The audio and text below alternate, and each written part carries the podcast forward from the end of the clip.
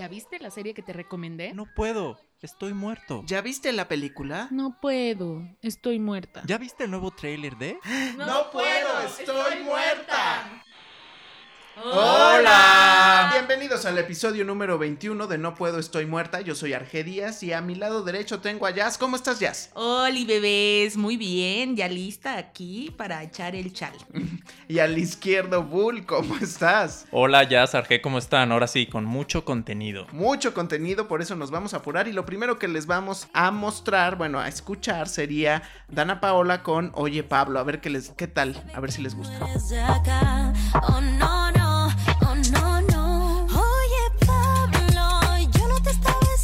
Bueno, pues coméntenos en nuestras redes sociales si les gustó la nueva entrega musical de Dana Paola en No Puedo Podcast a través de Twitter, Facebook e Instagram. Ahí estaremos al pendiente de todos sus comentarios. Regálenos un follow, no sean así.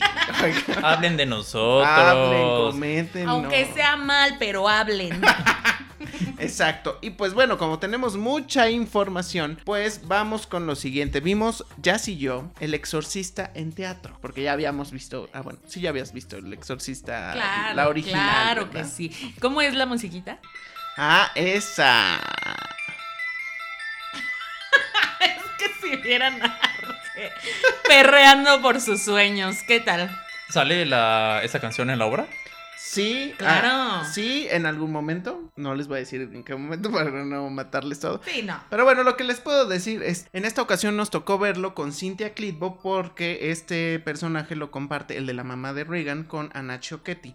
La dirección está a cargo de Miguel Moreno y bueno, este por ahí también está eh, haciendo el padre Joe Guillermo Yair, que este es un personaje que no es tan relevante en la película según yo, pero en, este, en, el, en la- el primer acto de la obra, este padre como que es el padre. que le da cohesión le a la, da, pues, a la le da esta. hilación al primer acto, ¿Pero no padre? Joe, que es un, creo que sí aparece uno así en la película, un amigo de Carras, pero en el, en la obra se vuelve mucho más relevante durante el primer acto, en el segundo completamente, eh, digamos que le pasa la estafeta a Carras y a Este, bueno, si ustedes no conocen la historia, pues se trata de, que es muy raro, pero si alguno de ustedes no, se trata de la posesión de una niña mientras su madre, que es una actriz, está grabando una película, ¿no? Pues la verdad es que, de hecho, el papel de la niña es este realizado por dos chicas. Es Patti Larrañaga y Paola Mi, Miuxey, Mi,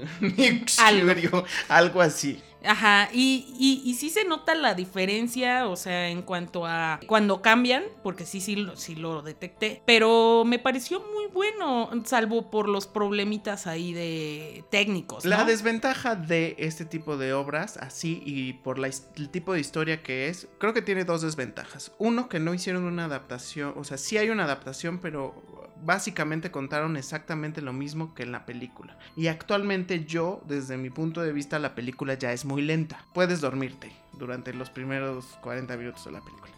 Y exactamente pasa lo mismo aquí, que el primer acto puede ser un poco tedioso y ya hasta el segundo acto es cuando empiezas a ver como que el susto. y Toda acá, la y acción acá. eh, los efectos de audio, pues eh, les falló de pronto el audio en la función en la que fuimos. Entonces, y seguramente no es la primera vez que sucede, eso pues te saca un poco de la convención que estás viendo en la escena. Y eso sería como dos de las cosas que no me gustaron. Una que sí aplaudo es que en esta ocasión, aunque también en la película el papel de la, el papel de la mamá era mucho, era muy relevante, pero creo que estaba mucho más enfocado a las historias de los padres, de Carras y de Merrin en la película. O sea, creo que estaba mucho más contada la historia de Carras. Aquí no, Carras de hecho hasta como que se vuelve un Bien, bien gris, ¿no? X. La que se lleva toda la historia es el personaje de la mamá, que en este caso fue Cynthia Clitbo. Fue bueno porque ves como un pequeño cambio ahí en la historia. Cynthia Clitbo realmente se llevó la obra, se esperaba, ¿no? Porque es como que la actriz con más peso. El tema de que platicábamos saliendo, ¿no? De pronto es raro ver una obra de teatro con micrófonos. No, yo no estoy acostumbrada, no termino de comprenderlo, pero se entiende porque el teatro era muy grande y la verdad no creo que tenga tan buena acústica. Sí. Si me preguntas, ¿no? Sí, sí, sí.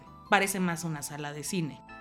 Exacto. Todos se llegaron a escuchar. El único problema es que en el personaje de Regan, pues obviamente de pronto necesitan el efecto del demonio, ¿sabes? Y eso también, cuando habla el demonio al inicio, sí fue como muy teatral. O Sí, sea, estuvo como de- muy como- chafón sí, eso, sí, ¿no? sí.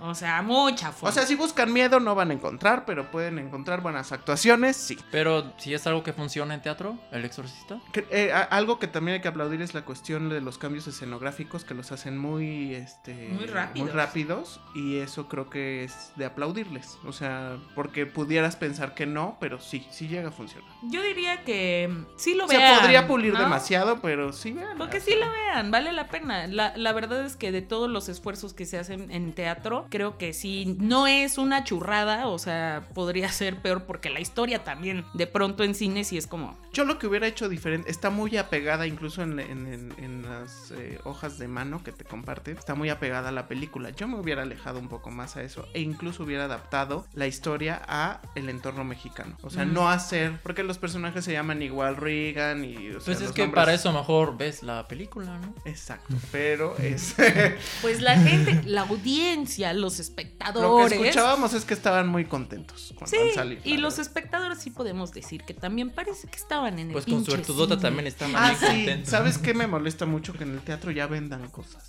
No soporto que vendan palomitas y refresco. O sea, que, a la, que en una escena de sepulcral, de pronto se oye el del, Sí, del o sea, refresco. Es como, ¿por qué? No, el cohete que teníamos enfrente sí estaba cañón. Con Sí, las con patas las patas estiradas. Sí, con güey. su chela, sus palomitas. No, hombre, era Yo- una fiesta la que traía. ¿En qué ahí. teatro está? En el teatro del Parque Interlomas. ¿Y cuánto tiempo va a estar? Es que se está presentando en dos teatros. Estuvo en el Ramiro Jiménez, o está, habría que confirmar, pero las funciones ahí eran jueves y viernes 8.30, sábado 6 y 8.30 y domingos 5.30 horas. Y en Interlomas está presentando en el, en el Teatro del Parque Interlomas en fechas muy específicas, que la que sigue es el 21 de septiembre a las 6.30 y 8.30, el domingo 25 de agosto y 22 de septiembre a las 5 y, y 7.30 horas. Entonces todavía hay oportunidad de que vayan por si les interesa, por si están en el interior de la República, pues también puedan venir a conocer Interlomas, que es bellísimo.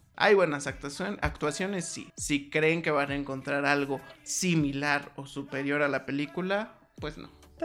No, no va, no va a ser así. Y hablando de buenas producciones, pues ya estuviste Rosario Tijeras 3. Cuéntanos un poco más de eso. Bueno, pues por fin llegó. Y en esta ocasión no me ha tocado que alguien grite ¡Ayuda!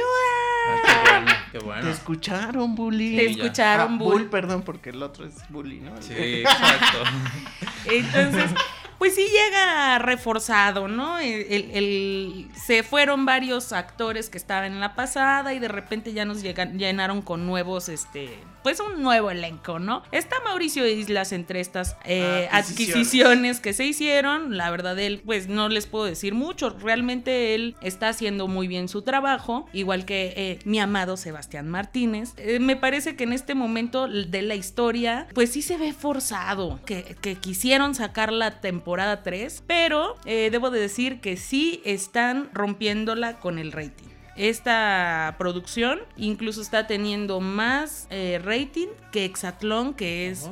el rey de los reyes del rating actualmente en la televisión. Es algo sorprendente porque realmente, como les digo, sí se ve forzada la historia. La gente quiere más de Rosario Tijeras, a pesar de que a Bull le moleste y le incomode y le fastidie la actuación de Bárbara Sí. de Regil. Pero, eh, pues sí, está mostrando ahora una parte como muy humana, ¿no? Esto no es un spoiler. La premisa de la temporada es que Rosario Tijeras está en la cárcel y le roban a su hija a su hija que acaba de tener en la cárcel. Y entonces ves esta actuación, este, ¡Ayuda!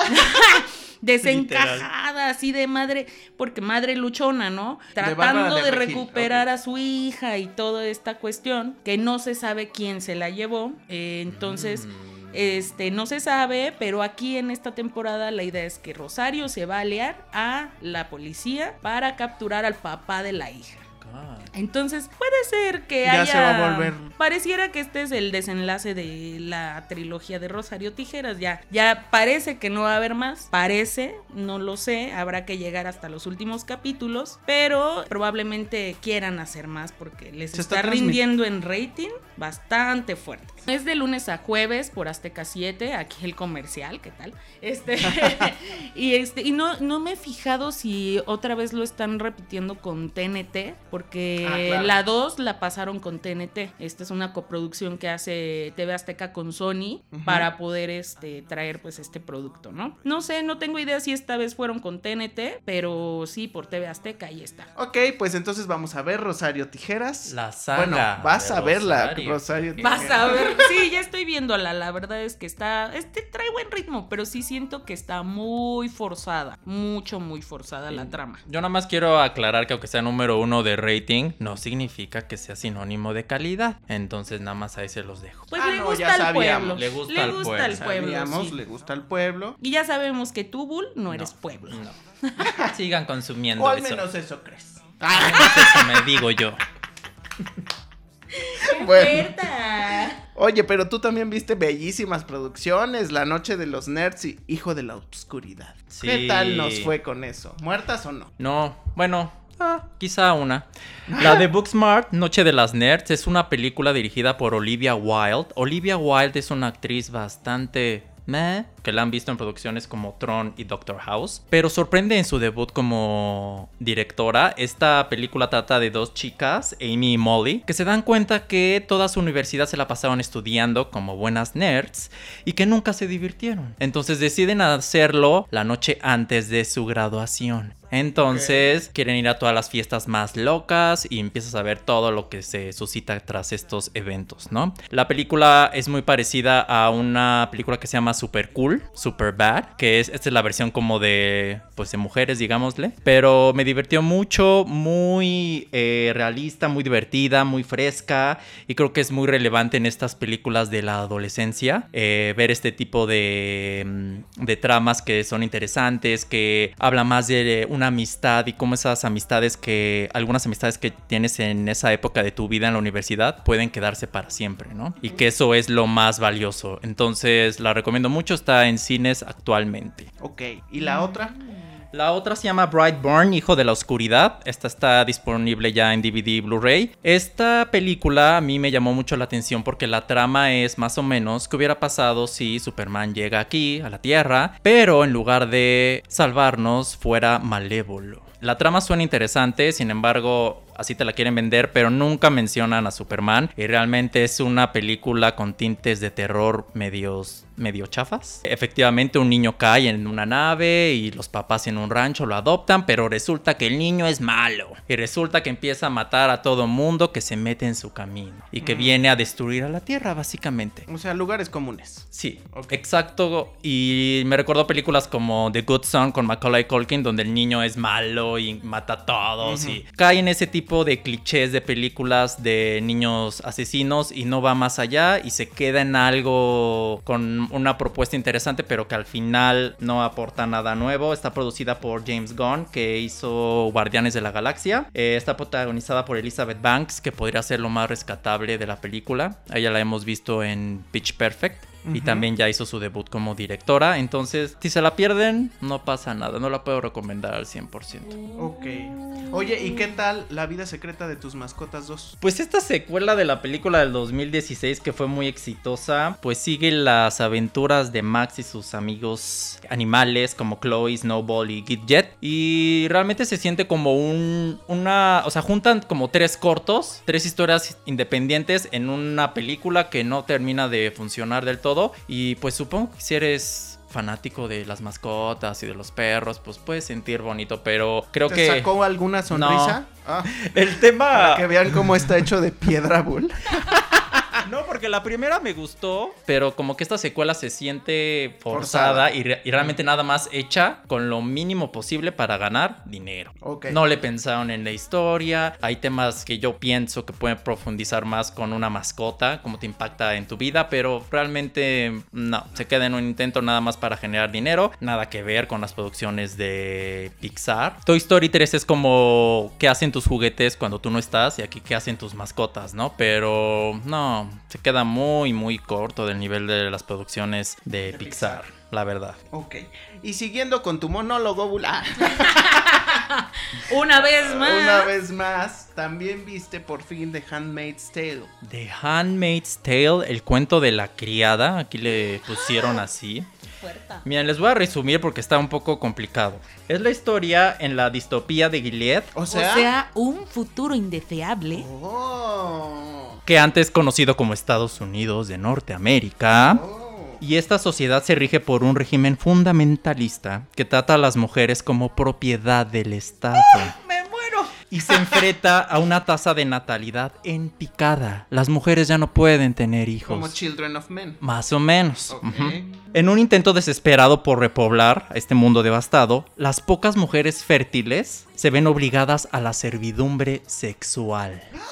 O sea, solamente, o sea, las compran y les deben y deben de servir a su maestro, que es su dueño, amo. su amo, porque su la esposa del amo no puede tener hijos.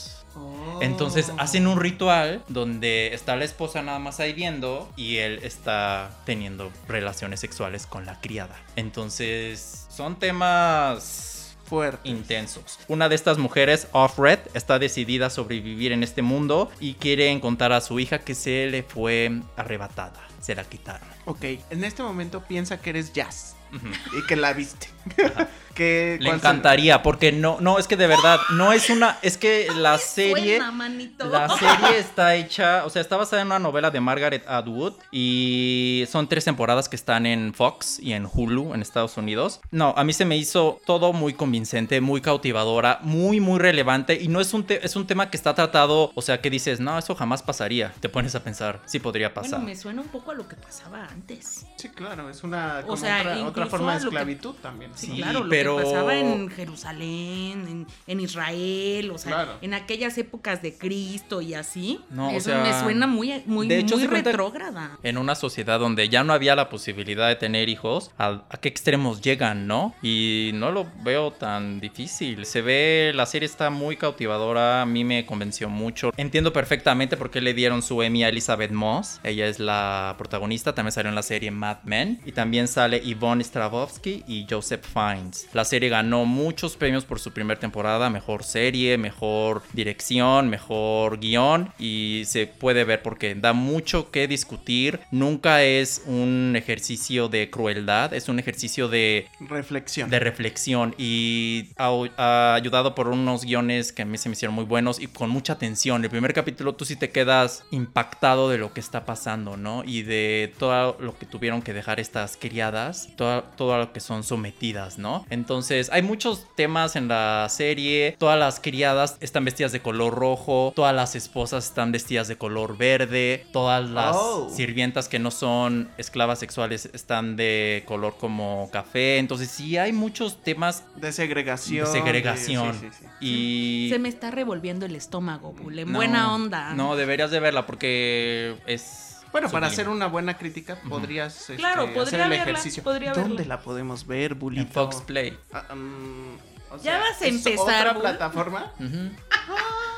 Pues pásanos tus accesos. Ese Bull, Ese como Bull, el rey siempre, sorprendiendo. Pero están véanla. todas las temporadas. Sí, incluso la van que está tres temporadas. ¿no? ¿no? ahorita ya son las tres. Ah, Creo que el año que viene sale la, la otra ha sido renova- renovada. Sí me han dicho que como que baja un poco en la segunda y tercera, que la fuerte es la primera y pues sí puedo ver por qué. Sí ha sido de las mejores series que he visto recientemente. Wow. Oye, ya si tú también viste una serie que se llama El director desnudo.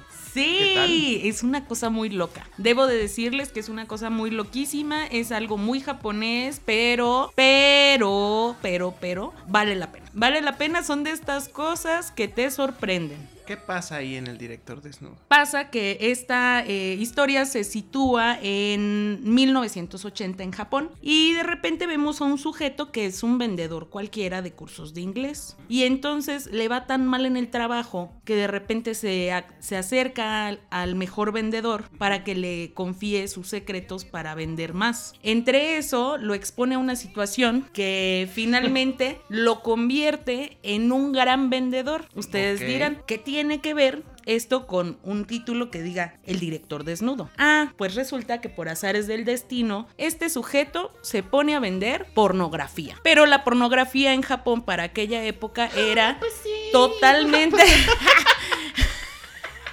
totalmente censurada y eh, no había muestras de genitales, se cubrían todos este, los aspectos, no se mostraba mucho, ¿no? Muchísimo. ¡Ah! Todo súper tapado y cuidado para no violentar a las tradiciones y valores de la cultura japonesa. Como Maite Perroni en el juego de las llaves. exactamente. que iremos más adelante esa parte. Pero bueno, defino esta serie como algo muy bizarro, muy excéntrico, eh, de cómo una persona empezó a hacer esfuerzos para que la industria de la pornografía fuera más realista, eh, en- retando totalmente a las costumbres de esa cultura y, y de verdad que es, es demasiado chistoso. No, no. O sea, te diviertes. ¿Es Te divir- comedia? Te diviertes demasiado. Es de esta comedia japo que es muy, muy cagadita, ¿no? no hay otra forma de decirlo. Es muy cagadita. Así como que ah, te lleva a situaciones de lo absurdo en las que uno no se imaginaría, pero Muy japonés. bastante japonés, ¿no? Pero está, está entretenida, es una visión muy diferente de cómo de cómo algo que puede ser tan serio como en la pornografía, eh, en la parte de la realización llega a ser bastante chistoso. ¿Dónde podemos ver el director desnudo? En la plataforma de la letra N es un estreno de este año y es una producción original de Netflix. Netflix. Ok, pues ahí está la opción de El director desnudo también en la plataforma de la letra N. Ya lo recomendó Jazz, hay que verla a ver si nos gusta. Y pues vimos todos, como reto de la semana pasada, el famosísimo juego de las llaves que tanto han estado anunciando. ¿Qué tal? Pues esta es una serie, novela, de, producida por Corazón Films y Pantalla, que se estrenó en AP. Está protagonizada por Maite Perroni, Sebastián Zurita y Fabiola Campomanes, entre otros. Y lo que sucede es, pues son unas parejitas que ya están aburridas de su vida sexual, básicamente. Entonces le entran a un juego, que se llama el juego de las llaves, donde cada quien eh, pone la llave de su auto y pues... Cada quien elige una llave, con esa llave pues vas a, a cochear con el dueño de la llave. El coaching El nocturno. coaching con el que tenga La llave. noche de pasión. La noche. O sea, swingers, Swingers, básicamente. Claro, el juego de los swingers, pero con, con llaves. Como la ruleta, Como casi la casi. ruleta.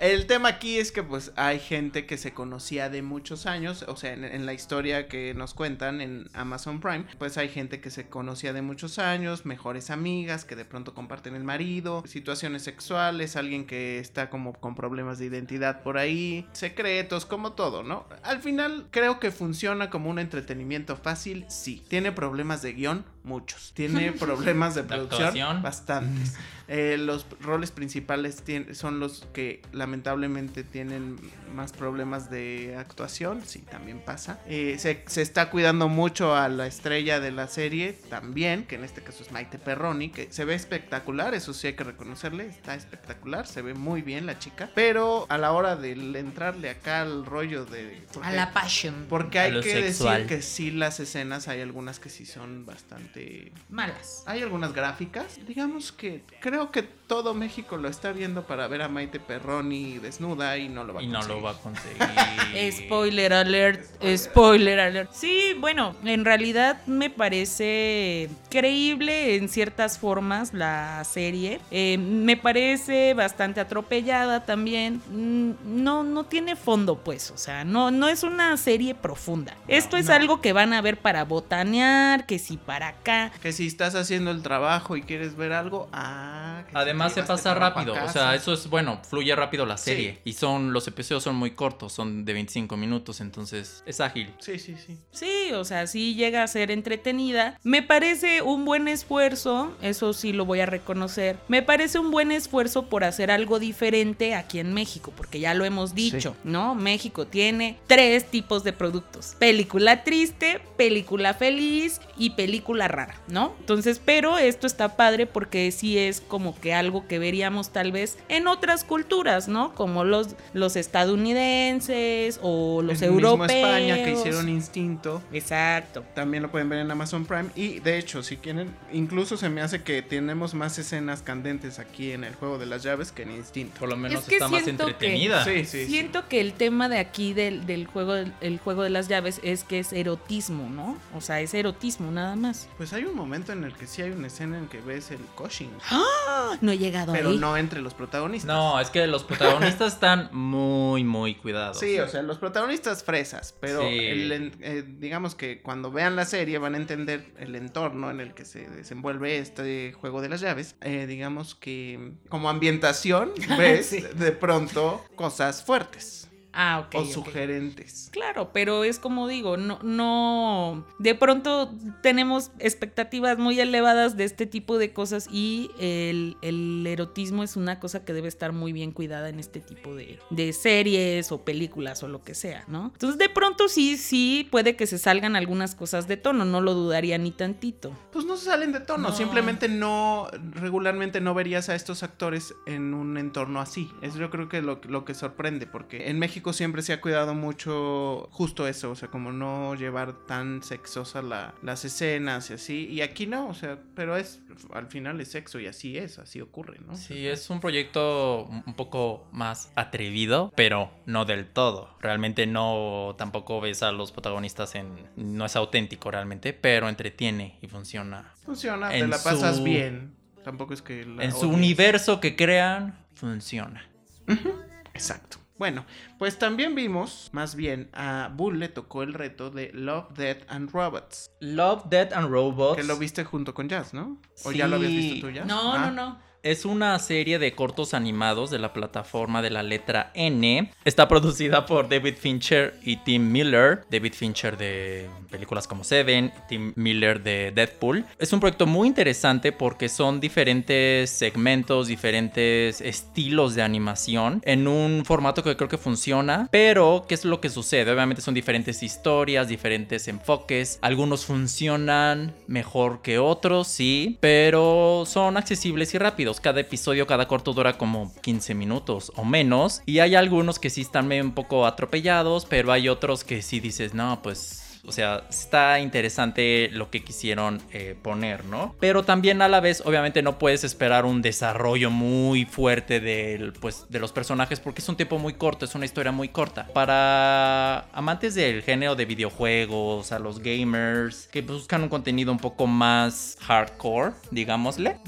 les va a gustar. Aunque sí puede estar un poco vacía en cuanto al desarrollo de personajes o a las temáticas. Pero creo que es un ejercicio interesante y ya van a hacer una segunda temporada. Entonces ha funcionado. ¿Y te gustó? ¿Te gustó, Bull? ¿Te gustó? Sí, ¿Te sí agradó? me gustó, sí me agradó. Pero como te digo, algunos cortos, por ejemplo, el primero sí me gustó mucho, pero ya después hubo uno de una mm, japonesa que, que le está atacando un tipo, esa como que ya no me gustó mucho, o sea, como que depende mucho y aparte, pero es interesante ver visiones diferentes, eso, Es eso como está una padre. cajita Ujú. de chocolates, Ajá, ¿no? exactamente. Diría yo que es una cajita de chocolates. Yo empecé a ver uno que está como, es como el cuarto o el quinto, si lo ven en orden, y me pareció como muy fuerte la temática, ¿no? Ya que lo terminé de ver fue así como de, oh, está muy intenso. Y vi los demás y ya como que tratando de recuperar el orden, y me parecieron muy curiosos, porque en efecto no tienen nada, es como ver Black Mirror, pero eh, porque justamente no tienen un hilo conductor la, la narrativa. Es- la narrativa se queda en cada historia, ¿no? Y cada personaje se queda en cada historia. Me pareció muy curioso. El, el primero de esta me encantó. O sea, fue mi favorito. Es muy sarcástico ver cómo eh, esta perspectiva de los robots, ¿no? De unos robots además muy adorables que te cuentan cómo es que los humanos fueron este, perdiendo, pues cómo se extinguieron, ¿no? Eh, Básicamente. Y muchas de estas tramas tienen tal vez eso en común.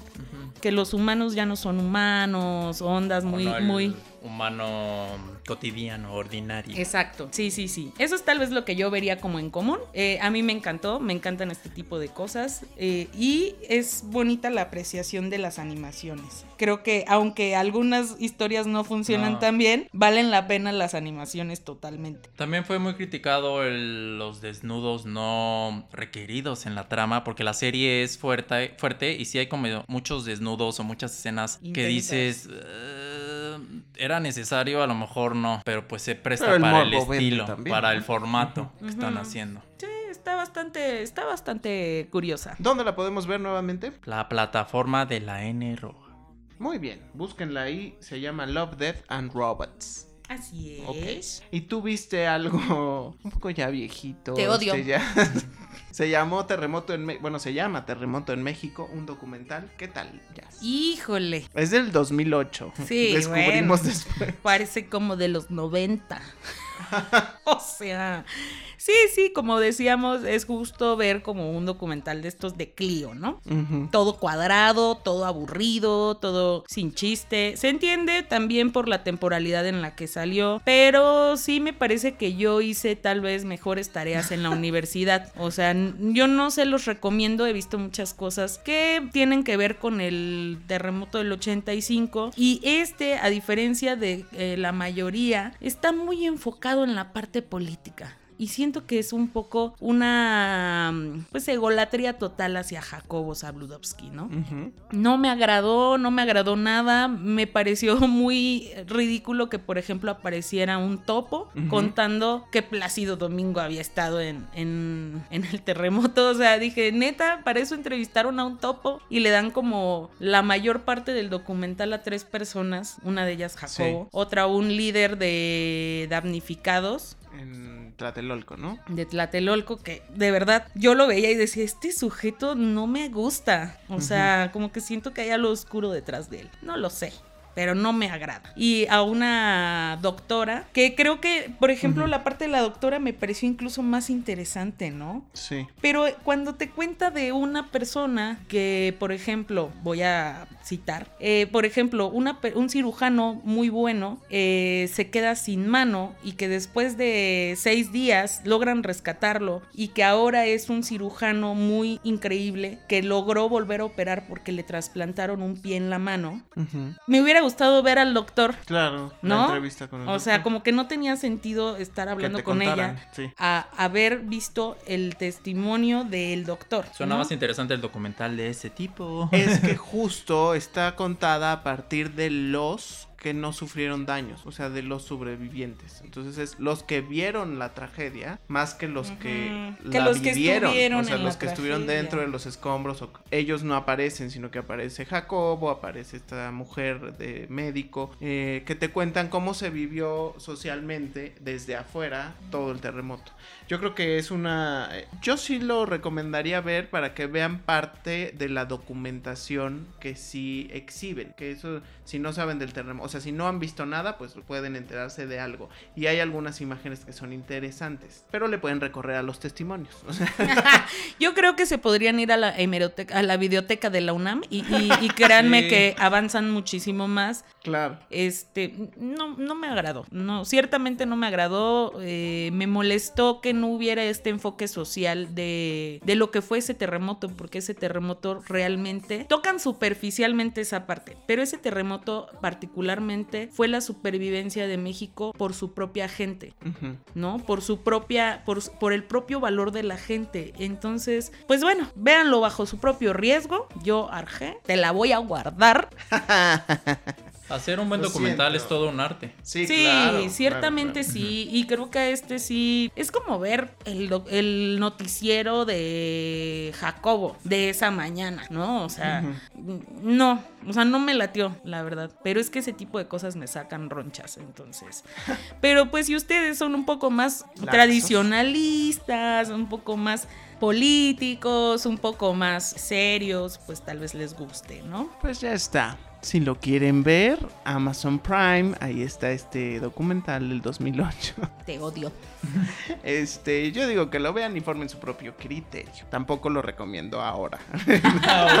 Pero formen su propio criterio. Siempre, siempre recomendaré eso. Bueno, a mí me tocó ver una película mexicana que se llama En las buenas y en las malas, protagonizada por Surya Vega y Alberto Guerra, que también lo hemos visto en algunos contenidos de TV Azteca. Y bueno, habla de una relación de pareja que no logra concretarse mucho, pero yo lo que sí vi fueron que las actuaciones no me parecieron malas, me parecieron bien ejecutadas. De pronto hay unos chistes, este, tal, pero es como no ir a, es como ir a ninguna parte. O sea, inicias en un lugar y acabas en un lugar como a dos pasos, pero, o sea, como que diste una curva así mínima y ya se acabó la película.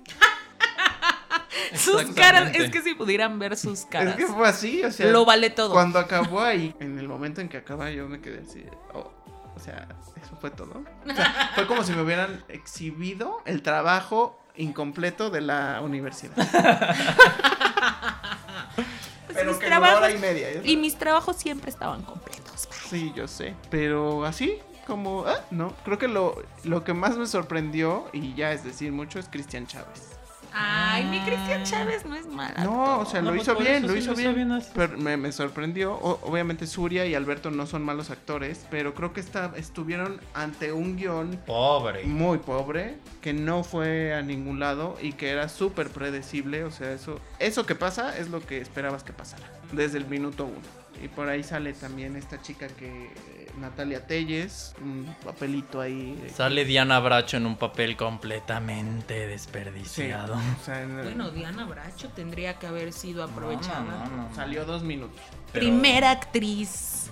También otra que está súper desperdiciada y también aparece es Fernanda Castillo, que hace como un... Que Fernanda Castillo hace un cameo ahí en, en la película, pero... También sale ni Omar Ni para Villegas. contarles la, la historia porque les contamos la película. Omar Villegas, que es el personaje de Renata Corcuera. Ah, claro, sí. También sale. También y bien, o sea... Sí, pero- te digo, en cuanto a actuaciones no hay nada que reprochar, pero sí es un guion muy pobre. Igual, si lo quieren ver mientras trapean, pues adelante, o sea... Eso no es recomendación. No, pues es que no la vas a pasar mal, o sea, te vas a estar como de eso de que entre miras y que no te vas a perder de nada si no le pones atención, o sea, así. Mejor no la vean, yo solo la que- quería que la viera para que Para sufriera molestar, un poco. Exactamente, molestar. exactamente. Y la voy a recomendar más cosas fue él buenas. otra vez. Es que no la, no la pasas mal, pero te quedas como cuando te quitan el dulce de niño, ya sabes. O sea, enojado. Pues sí, enojado y como de, ya, se acabó. Como un- Sí. Vamos a los retos de la siguiente semana porque se nos está acabando el tiempo. Pero como reto global vamos a ver Dark Crystal, The Age of Resistance. What the fuck is that, Jasmine? Bien enojado. ¿Qué es eso, Jazz? Pues es una sorpresa, hasta para mí. Es este, pues una onda chaira, ¿no? Chaira mágica, ¿Por qué esperemos te ríes, agradable. Bull, Bull no sé, Bull dice que esto es algo que Una- ya Es una precuela de la película de Dark Crystal que salió por ahí de los 80s. Oh. Y es de los títeres estos de Jim Henson. Entonces, Oh. ya, ya verás, Arge. Quiero ver qué piensas. Ok, vamos a ver eso. creí que era película, pero acabo de ver que es una serie y tal vez me odies más por eso. ¿Y tú a quién te toca recomendar? Eh, digo, más bien, retar. Bull. A mí me toca a Jazz. Y quiero que veas la serie que se acaba de estrenar en Amazon Prime que se llama Carnival Row. Muy bien. Sale Orlando Bloom y Cara de Lavín. Tengo mucha ¿La curiosidad. cara de quién? De Ah, Lavín. Ese nombre De me causa mucha, mucha risa. Bueno, ¿y tú, Jazz? ¿Qué me vas a recomendar? ¿Va a haber veas. venganza del terremoto en México? Para que veas que soy buena gente, que no soy como tú, Ok.